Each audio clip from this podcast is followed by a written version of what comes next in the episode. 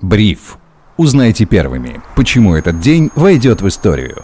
Всем привет, это Бриф, коротко и по делу. Меня зовут Сергей Чернов, сегодня 26 сентября 2022 года. Со мной на связи главный редактор InvestFuture Федор Иванов. Федя, привет. Привет, Сереж. Сегодня индекс Мосбиржи опустился ниже 2000 пунктов впервые с 24 февраля. Федь, какие необратимые последствия может вызвать такое падение? Про необратимые последствия трудно сказать, потому что в первую очередь причина здесь лежит не в том, что индекс упал ниже 2000 пунктов, а почему он упал ниже 2000 пунктов. Естественно, в текущих условиях держать деньги в рискованных российских акциях, ну, начнем с того, что да, акции – это довольно рискованный инструмент, а российские акции, так это вообще ультрарискованный инструмент. Поэтому, естественно, люди их начинают забирать. И нужно понимать, что это делают физические лица. То есть это не какие-то там абстрактные иностранцы. Нет. Это люди боятся, поэтому забирают свои деньги. Боятся из-за всех последних событий. Я думаю, что э, фундаментально ближайшие эм, в ближайшее время, я не могу сказать точно какое, может быть, это несколько месяцев, э, как минимум. Э, российский фондовый рынок, конечно, будет э, местом, куда мало кто будет приходить, можно сказать так. И здесь, не знаю, Конечно, сложный вопрос, просто нужно понимать, что если у вас портфель российских акций, то это ультрарискованный портфель.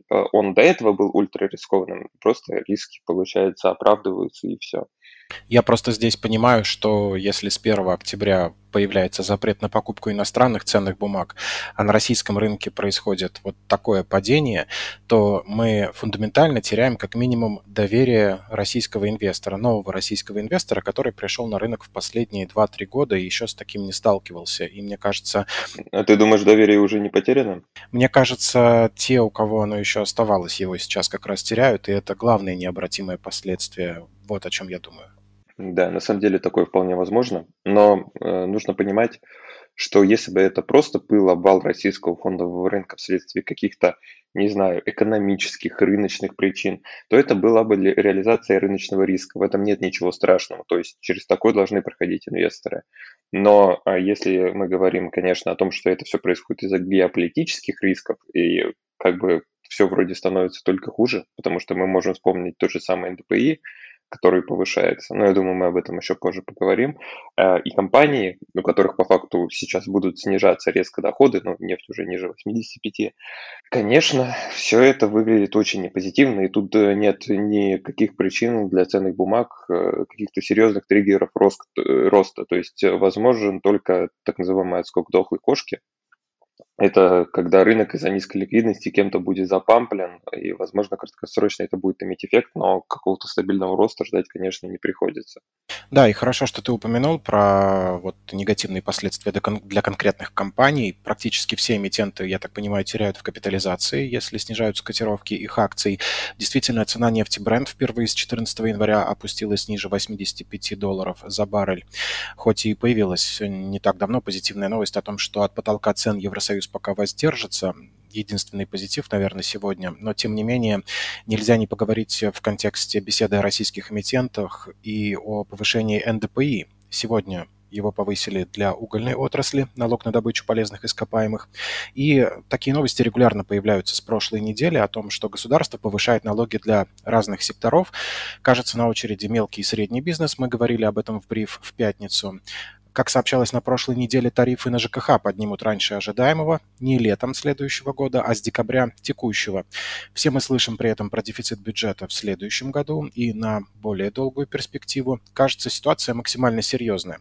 Насколько она тяжела, Федь, если принять во внимание меры, которые предпринимаются, чтобы справиться с дефицитом бюджета, как раз о повышении налога на добычу полезных ископаемых я тут и говорю.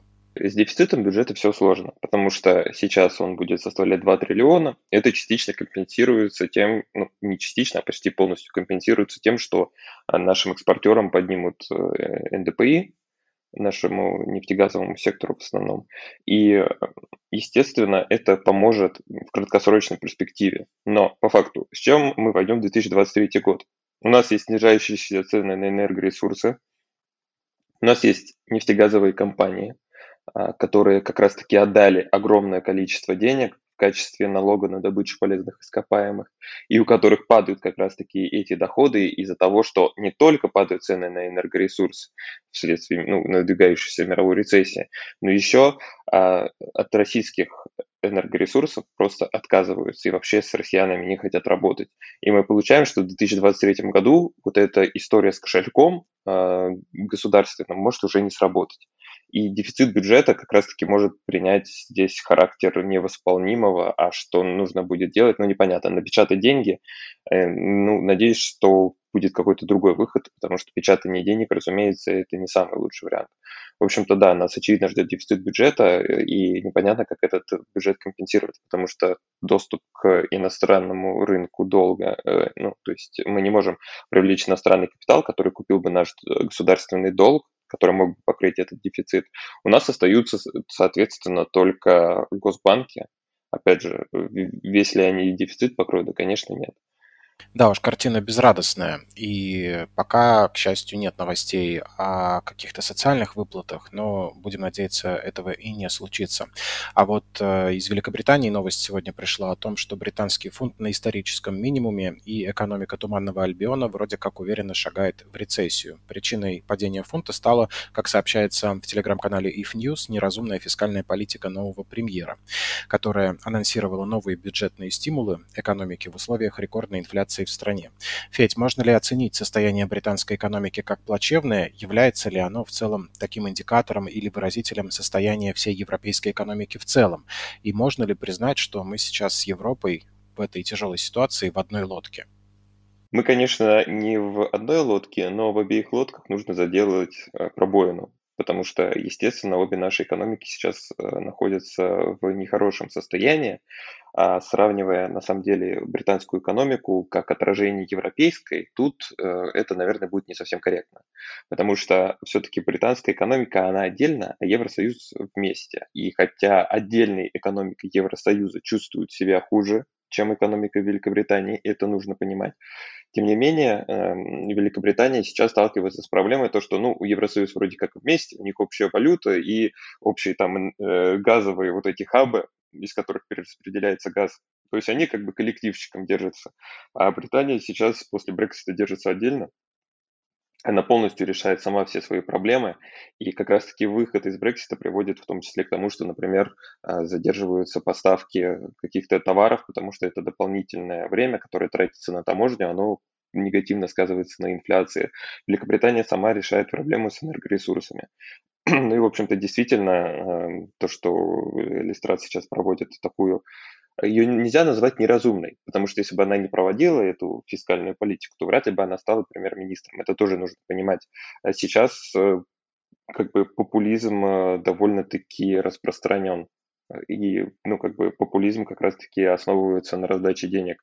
А кому интересно, можете почитать про историю Аргентины. Естественно, ее нельзя полностью спроецировать на Великобританию, но он, наверное, показывает, в чем проблема экономик, которые сталкиваются с популизмом э, и как бы популизм становится единственным путем прихода к власти. Спасибо, это интересное наблюдение, обязательно почитаю тоже.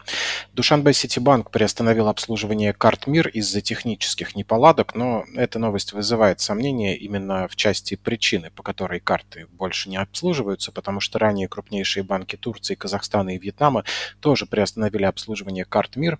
Мне кажется, речь здесь может идти ну, не столько о технических неполадках, вот прям что-то сломалось, а о том, что страны не хотят попасть, может быть, под вторичные санкции. В любом случае, мы не можем полностью и истинные причины установить того, что там происходит с картами мира в этих странах, мы здесь э, можем только поговорить о том, а что делать в таком случае нашим соотечественникам, которые путешествуют по другим странам. Если кто-то из наших читателей собирается ехать за рубеж, то использовать карту МИР как единственное средство и источник своему существованию я, естественно, не рекомендую. Потому что, естественно, все боятся санкций, вторичных санкций, и поэтому контрагентов у карты МИР может становиться все меньше и меньше. Какой здесь выход? Тут есть два универсальных способа. Первый – это наличная валюта, но нужно помнить, что а, не больше 10 тысяч долларов на одного человека вывоз. И э, второй вариант – это криптовалюта. Но опять же, тут э, во многом все, во многое все упирается, то есть вам в первую очередь нужно и понимать, как это все работает.